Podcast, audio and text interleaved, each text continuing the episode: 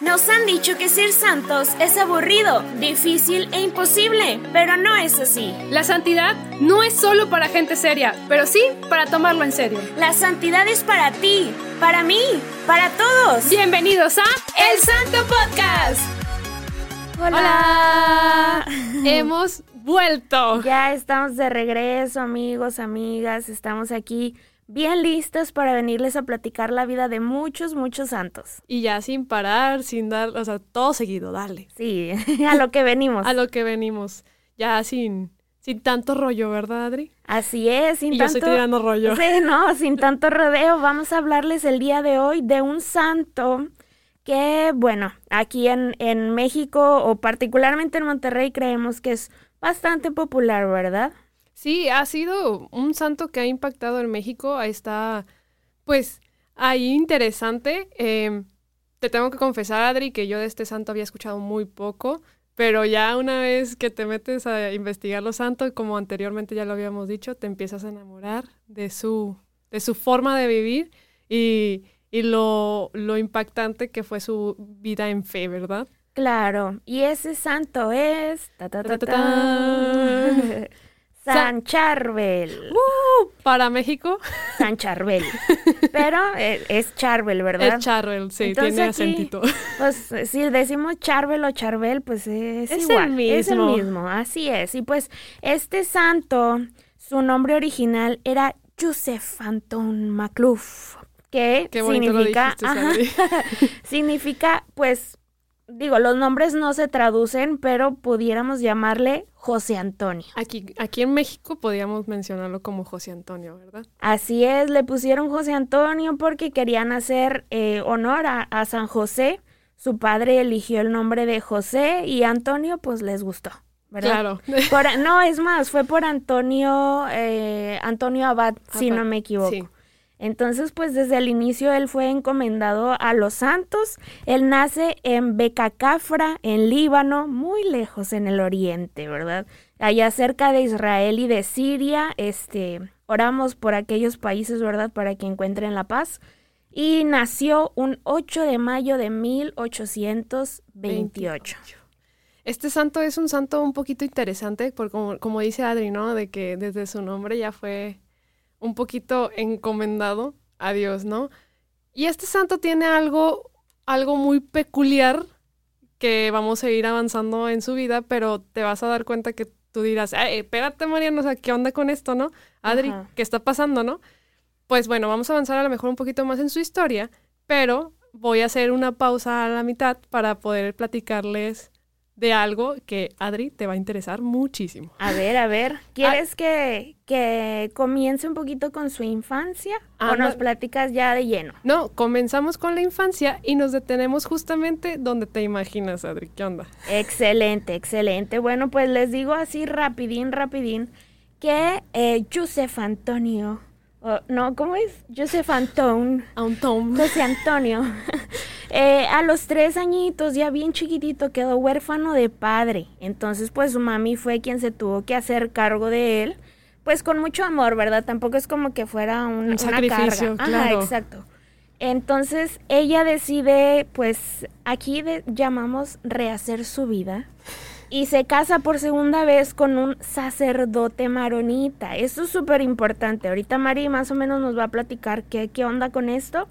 Pero bueno, los sacerdotes maronitas eh, son admiten entre sus sacerdotes el matrimonio, ¿verdad? Entonces tienen como este doble Eh, ¿Vocación? es sí, Es la como doble la vocación. doble vocación o doble sacramento, Sacramento. ¿verdad? Sí. Entonces ella se, se casa por segunda vez y este hombre que fue su segundo esposo fue una influencia muy buena para, para José Antonio, para Joseph. Me gusta más Joseph. Joseph Se está bonito. elegante. ¿no? ¿Se escucha? Sí, exacto.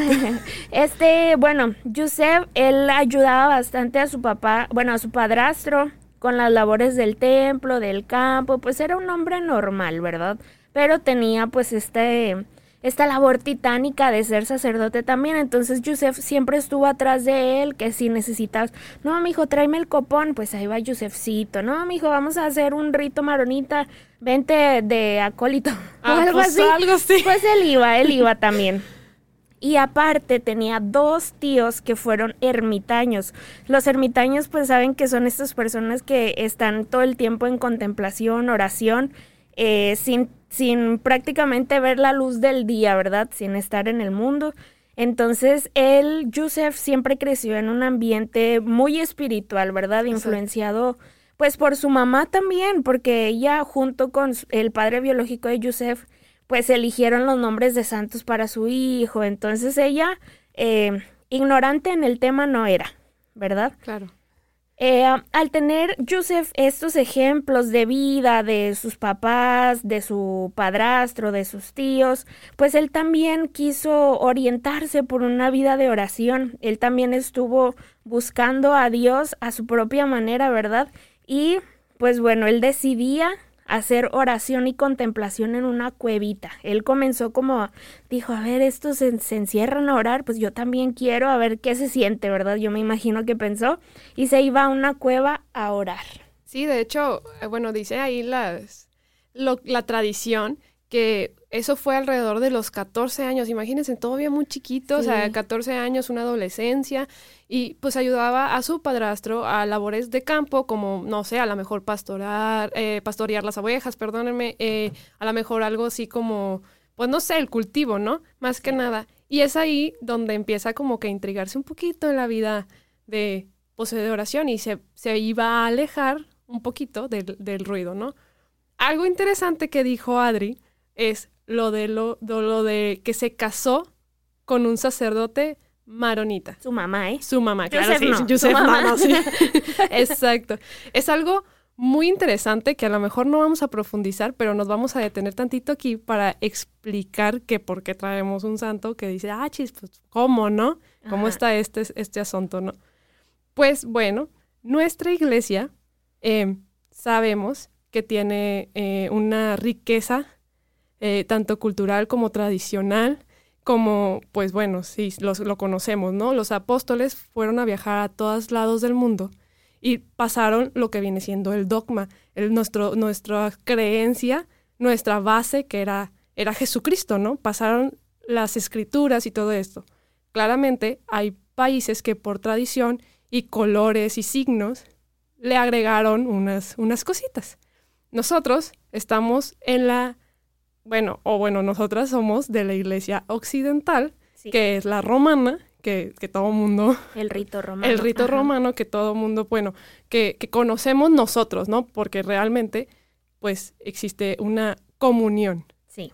Entonces, existe otro, otro lado que es la iglesia oriental, que este es una, una riqueza eh, que complementa a lo mejor la comunión con nosotros. Ellos tienen otra liturgia, o cambios litúrgicos en este aspecto y pues tienen a lo mejor, no sé, los ritos, los sacramentos de iniciación un poquito diferente, pero llevan los mismos, la misma escritura, creemos en lo mismo y en el mismo dogma, ¿no? Y siguen al Papa. Y, se, y siguen, eso es lo importante, seguimos al Papa, ¿no? Es nuestra cabeza, pero cada quien tiene, no sé, por ejemplo, nosotros tenemos los obispos, ellos tienen obispo, pero siguen un patriarcado. O sea, como que tienen ahí una, una diferencia, pero aún, aún así tenemos una comunión. Y tú dirás, ay, ¿por qué traemos un, un santo maronita si nosotros somos del culto romano?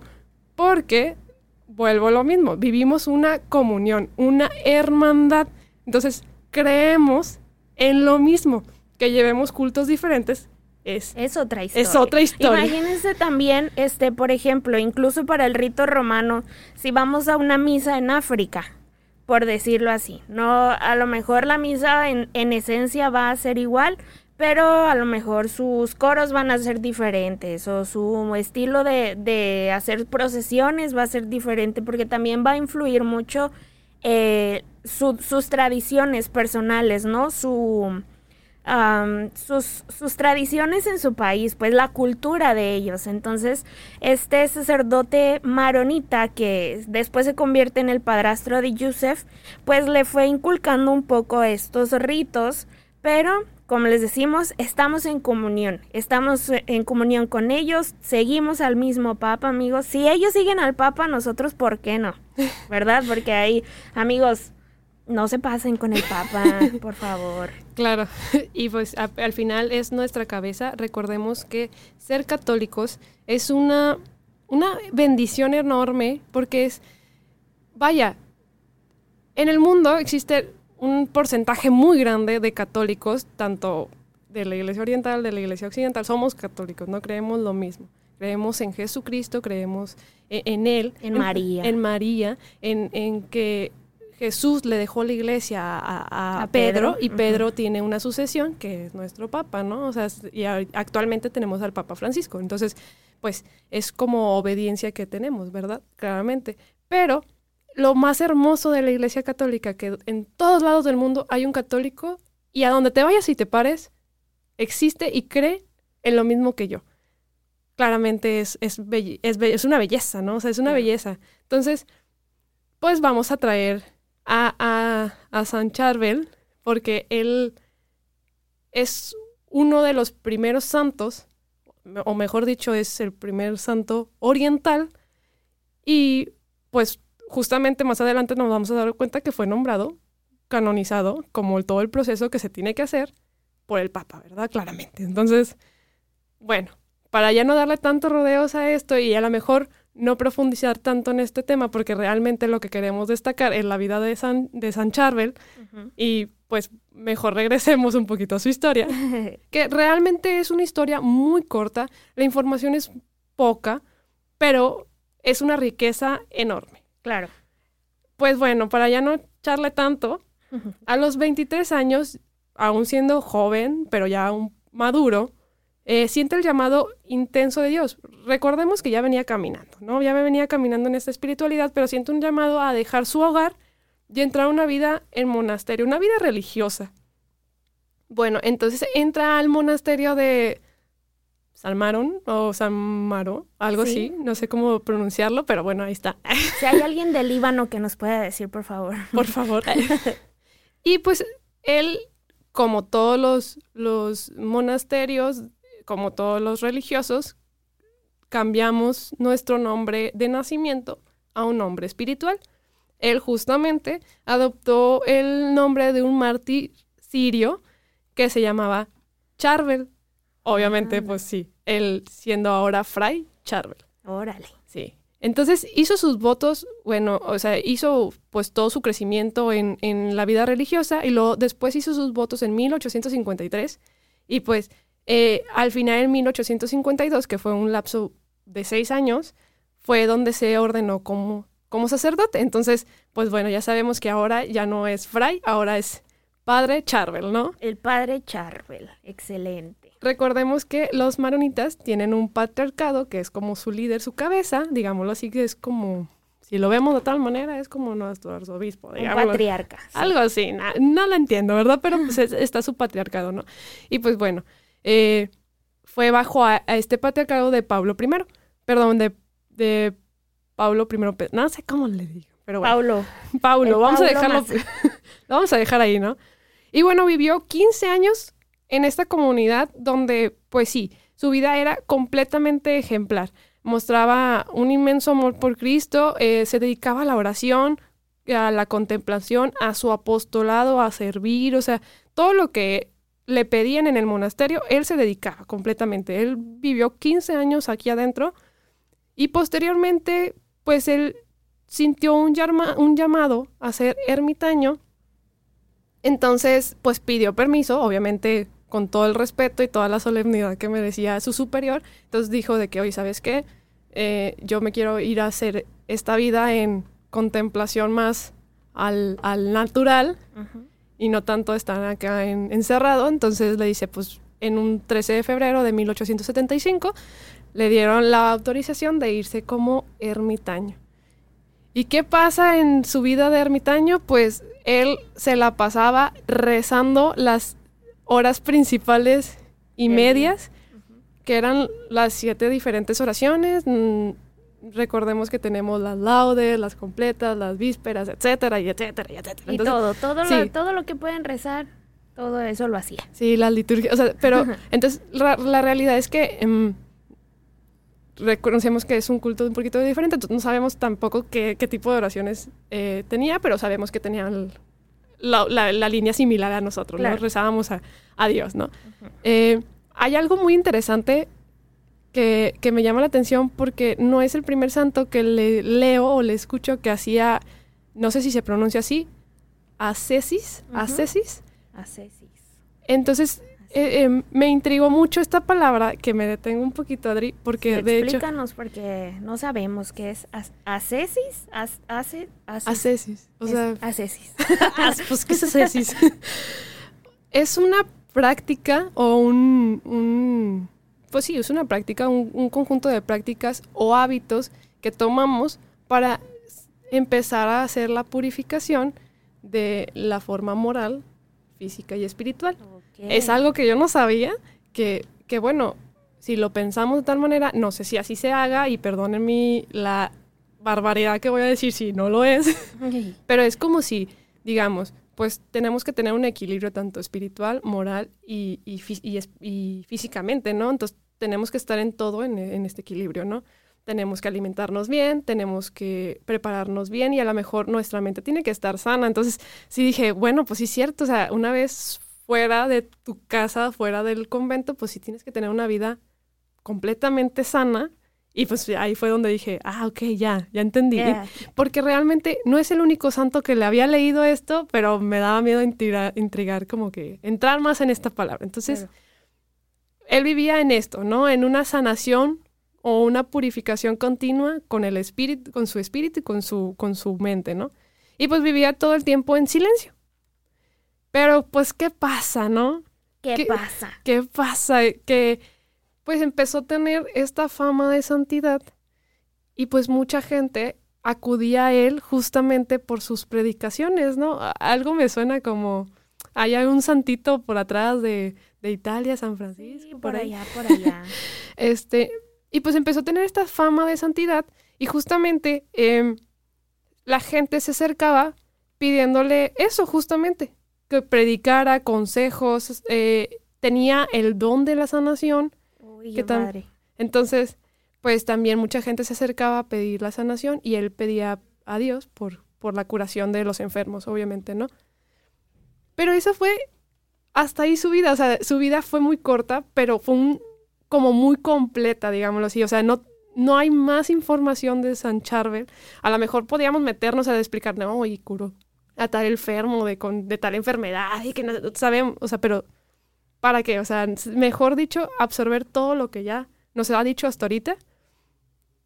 Y, y, y fue eso, ¿no? Digámoslo así. No sé si me aterricé la idea que trato de Sí, decir. digamos que él no tuvo como obras así mundiales como una Santa Teresa de Calcuta, una, eh, no sé, Concepción Cabrera, San Francisco de Asís, que crearon órdenes y, y comunidades y demás, ¿no? Él, él eh, fue, su santidad la compartió en su comunidad, digamos, ¿verdad? No, no fue una vida de reconocimientos papales así súper extremos. que viajó a todo mundo. Ajá. No. Él, él decidió estar en su cuevita, ¿verdad? Haciendo oración y a quien lo visitaba, pues él lo recibía, ¿verdad? Con caridad, compartiendo su don, que dices Mari, su don de, de sanación. Y pues ya, o sea, él hacía lo que podía en donde estaba, ¿verdad? No, no tenía que ir así como a todo el mundo, ¿verdad? El mundo llegaba a él, digamos. Exacto. Dio- Dios le mandaba a las personas para que él siguiera, pues, Sí, pues no, compartir. evangeli- evangelizándolas, ¿no?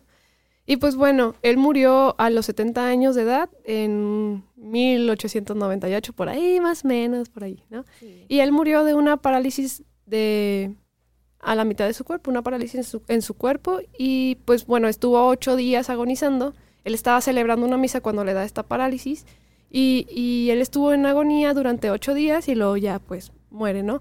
Pero lo, lo interesante o lo, lo intrigante de la vida de, de, San, de San Charbel es que después de su muerte hizo todavía muchísimo más ruido, ¿no? Claro, claro, y además eh, fue, no fue una vida sencilla antes, porque también había quien lo iba a visitar y pues uno iba como preocupado de que, ay, pues está en su cuevita, de estar todo enfermo, flaco, Sí. tirado, y no, o sea, decían que él lo, siempre lo recibía como con mucha alegría, mucho amor, como una persona absolutamente sana, pero se sorprendían de que, o sea, pasaba hambres, comía una vez al Al día. día. Este, no se enfermaba. Él aparte, eh, pues nada más tenía un, ¿cómo se llama? Un, hábito. Una túnica, o un hábito. Y era todo lo que tenía, entonces imagínate cuando hacía mucho frío, cuando hacía mucho calor, o sea, sus condiciones de vida, eh, en vida obviamente, en su cueva, no eran las mejores. Entonces muere lo van y lo entierran, si no me equivoco, y comienzan a suceder como cosas muy extraordinarias que yo creo que, que, que, desde ese momento en el que está vivo entero y en esas condiciones, pues ya se empezaba a cocinar lo que vendría después, ¿no? Lo que sucedió con su cuerpo ya cuando muere. Sí, no, de hecho, eh, es muy interesante esto porque estos fueron las parte de las señales que dijo, dijeron la gente de que no, es que sí, es fama. Ah, primeramente, recordemos por qué se hace un proceso de canonización, ¿no? Recordemos que el proceso de canonización se hace cuando por tradición popular o por porque eh, la gente lo solicita y lo pide. Bueno, entonces sabíamos que ya había gente que lo, lo, lo veneraba, ¿no? Lo, lo, lo pedía su intercesión, mejor dicho, ¿no? Entonces, pues sí, pasó algo interesante que, que cuando él muere, su tumba quedó resplandor, o sea, con un resplandor durante 45 días y lo tomaron como en cuenta. Dijeron, ah, mira, es para el proceso, ¿no? Y bueno, piden em, al Papa, que, creo que era el Papa em, sexto, eh, Pablo VI más o menos, pide su beatificación y el mismo Papa lo beatifica y después el mismo Papa más adelante lo canoniza. La celebración se da un sínodo mundial del obispo y, ahí fue donde eh, anuncian que San Charbel, pues, bueno, mejor dicho, el padre Charbel va a ser santo, ¿no? Y pues está muy interesante porque dicen que su cuerpo es se mantiene incorrupto, que hasta la temperatura es la temperatura normal de un ser humano, sí, o sea, no está el, no está frío que normalmente pasa, ¿no? Pero está incorrupto y con una temperatura normal y que durante, bueno, dice la tradición que durante varios tiempos estuvo sudando sangre. Entonces, pues también está ahí muy, muy padre la historia de del santo antes y después. Sí, dicen, este, pues sí, que comienza su cuerpo como a exudar, este, eh, aceites o alguna especie de líquido, ¿verdad? que, que le investigaron porque hubo alguien que, que evidentemente descubrió que estaba saliendo como este líquido de su cuerpo incluso salía ya de la tumba, o sea, era tal la cantidad de líquido que salía que, que se filtraba por las tumbas y antes pues eran tumbas mucho más este gruesas y pesadas y grandes, ¿verdad? Que hoy. Entonces, descubren esto y descubren que ese aceite como que como que es milagroso, ¿verdad? Y la gente se acerca a, a con, con como con, con la esperanza de que les curase o de que les, les ayudase con algo. Y hubo una persona que se acerca y quería dejarle como una notita, ¿verdad? Le quería dejar una petición, pero ay, no, no manches, no me traje mi bolsa, mi libreta, mi pluma, mi lápiz, mi No tengo nada. No tengo nada para escribir, ajá, pero vengo de la de la parisina de aquellos tiempos. La parisina es una tienda de telas y una mercería. Ajá este, venía de la parisina la señora y traía un listón, ¿verdad? Entonces dije, pues aquí mero le voy a escribir a San Charbel, ¿cómo ves? Oye, ¿me ayudas con esto? Y le deja su listón, ¿verdad?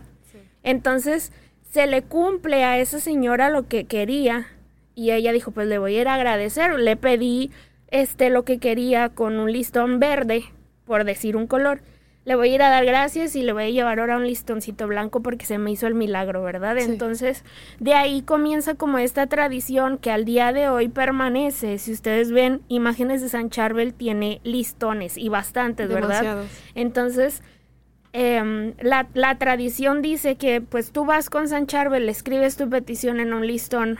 Em, ¿De color? De color, ¿verdad? De preferencia, de o sea, todos los colores menos negro y blanco. Así es, menos negro y blanco y luego pues ya se te cumplió lo que le pediste y vas y ahora le dejas un listón blanco. Con agradecimiento al favor. Sí, de hecho está muy interesante eso, Adri, porque recordemos que es un santo oriental, ¿no? Sí. Y, este santo se extendió en todo el mundo, fuera de las, fuera de las fronteras de, de Líbano, ¿no?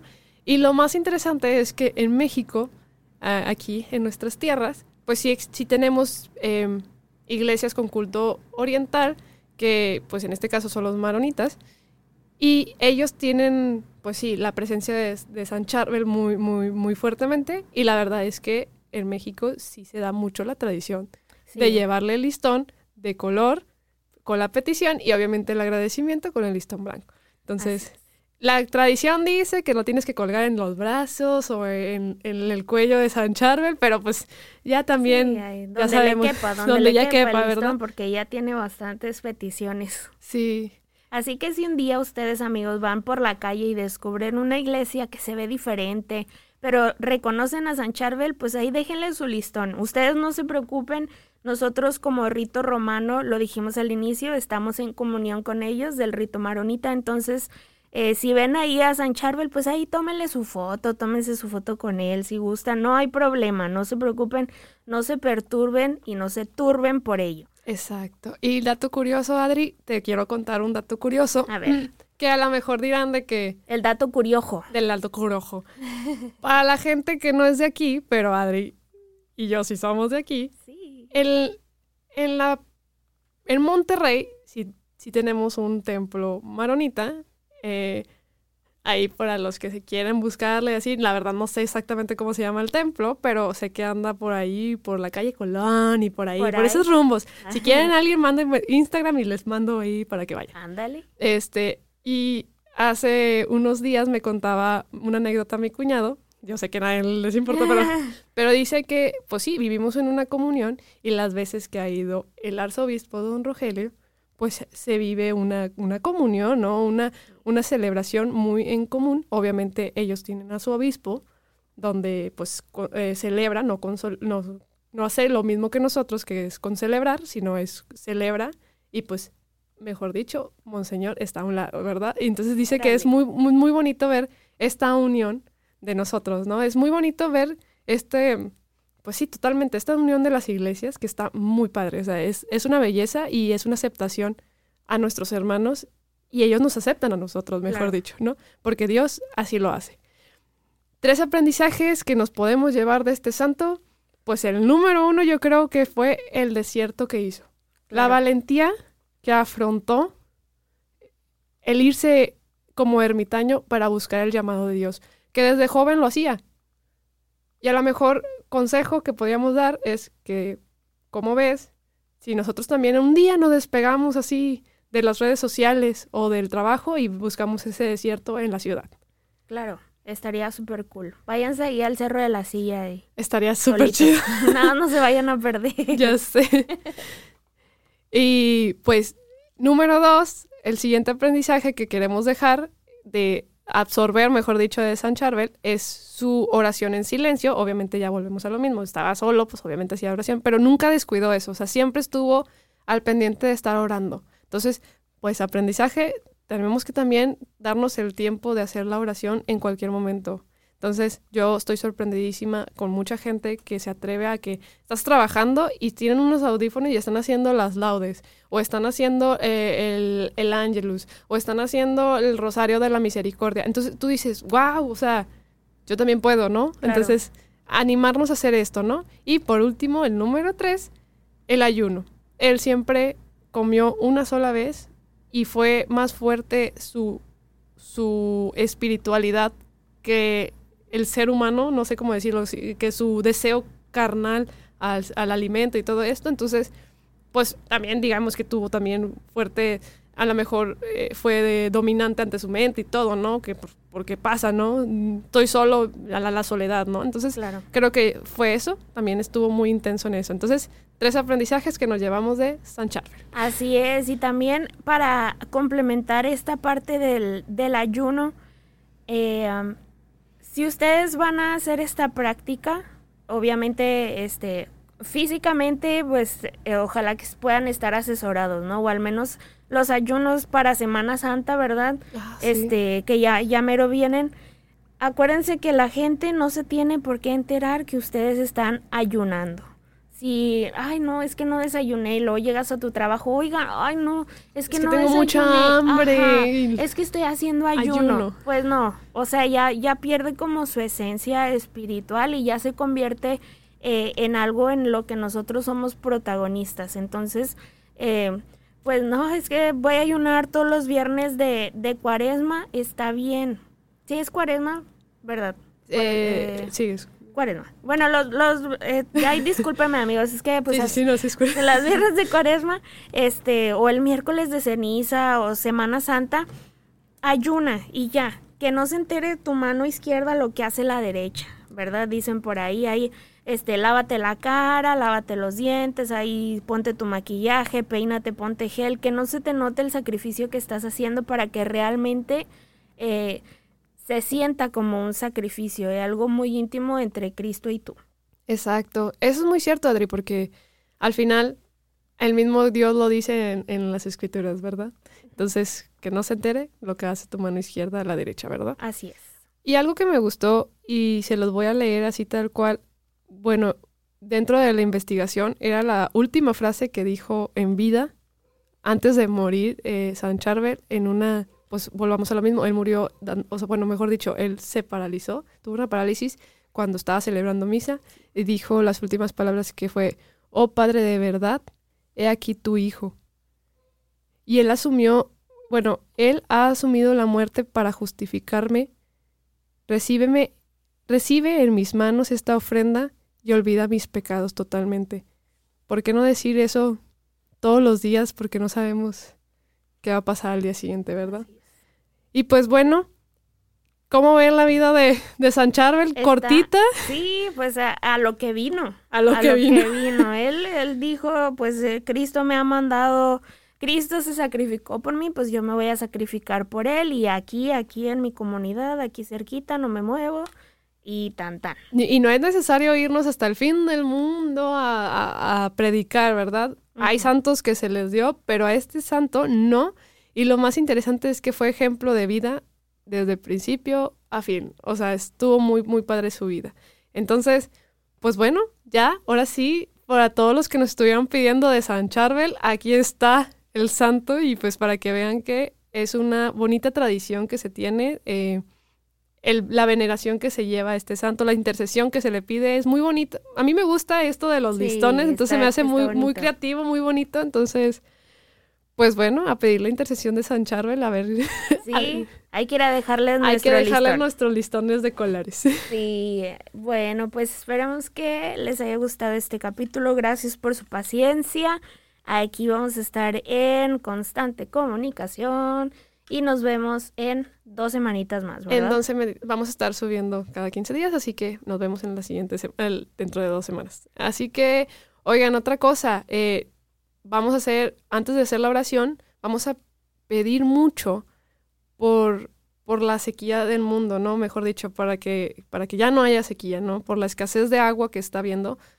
En Monterrey está pasando una situación muy, muy grave que a lo mejor nos faltó abrir los ojos a tiempo. Claro. Sabemos que en otras partes del mundo ya, ya no hay y, y nos faltó, a lo mejor voy a decirlo, fue muy egoísta de nuestro lado, que hasta ahorita nos estamos despertando en este aspecto. Entonces, cuidemos mucho el agua, cuidemos mucho, eh, pues sí, totalmente, ¿no? Eh, pidámosles mucho al Señor de la Expiración. Si no lo conocen, un día les subo ahí en las historias quién es el Señor de la Expiración. Es el eh, un Cristo morenito que está aquí en Guadalupe, pero pues le decimos el Señor de la Lluvia. Entonces, eh, este año que pasó fue el año de la lluvia en Monterrey, el, por, por el nombre de él, así que pues hay que seguir pidiendo su intercesión y que llueva, ¿no?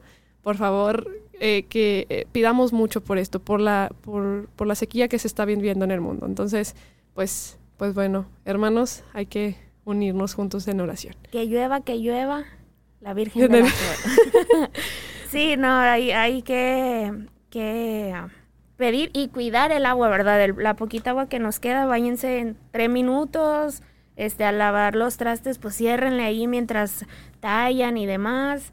Eh, pequeñas acciones que van a hacer un gran cambio y, que primero Dios podamos eh, recuperar los niveles de las presas. Y recordemos, o sea, vuelvo a lo mismo y lo voy a volver a repetir. Sé que en, otras partes del mundo ya lo viven y orar mucho por ellos y ver qué podemos ayudar, ¿no? Ayudar un poquito también a nuestros hermanos y voltear a ver allí también. Entonces, pues bueno, a echarle muchas ganas y a, seguir orando, ¿no? Y pues bueno, ¿cómo ves, Adri, si terminamos en una oración? Claro, ¿te parece si la hago? Ah, me parece súper bien, me parece estupendo. Ah. Estupendo. ok, nos ponemos en presencia del Señor en el nombre del Padre, del Hijo y del Espíritu Santo. Amén. Señor Jesús, gracias por este día que nos regalaste. Gracias por esta vida que nos permites vivir a tu lado. Gracias por amarnos, por acompañarnos y por estar con nosotros.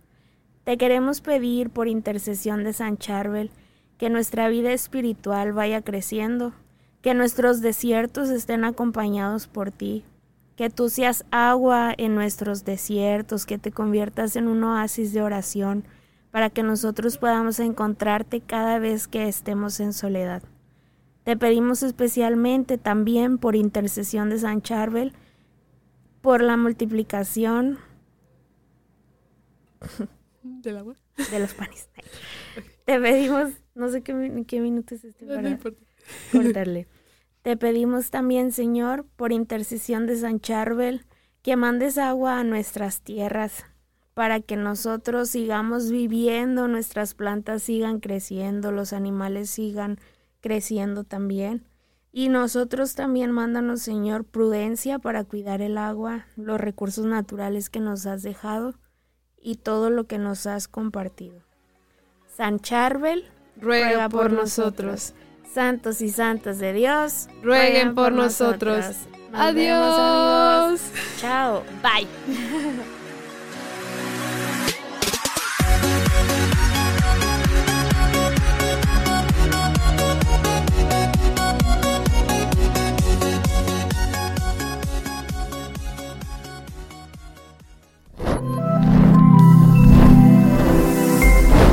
Somos Ilumina Más.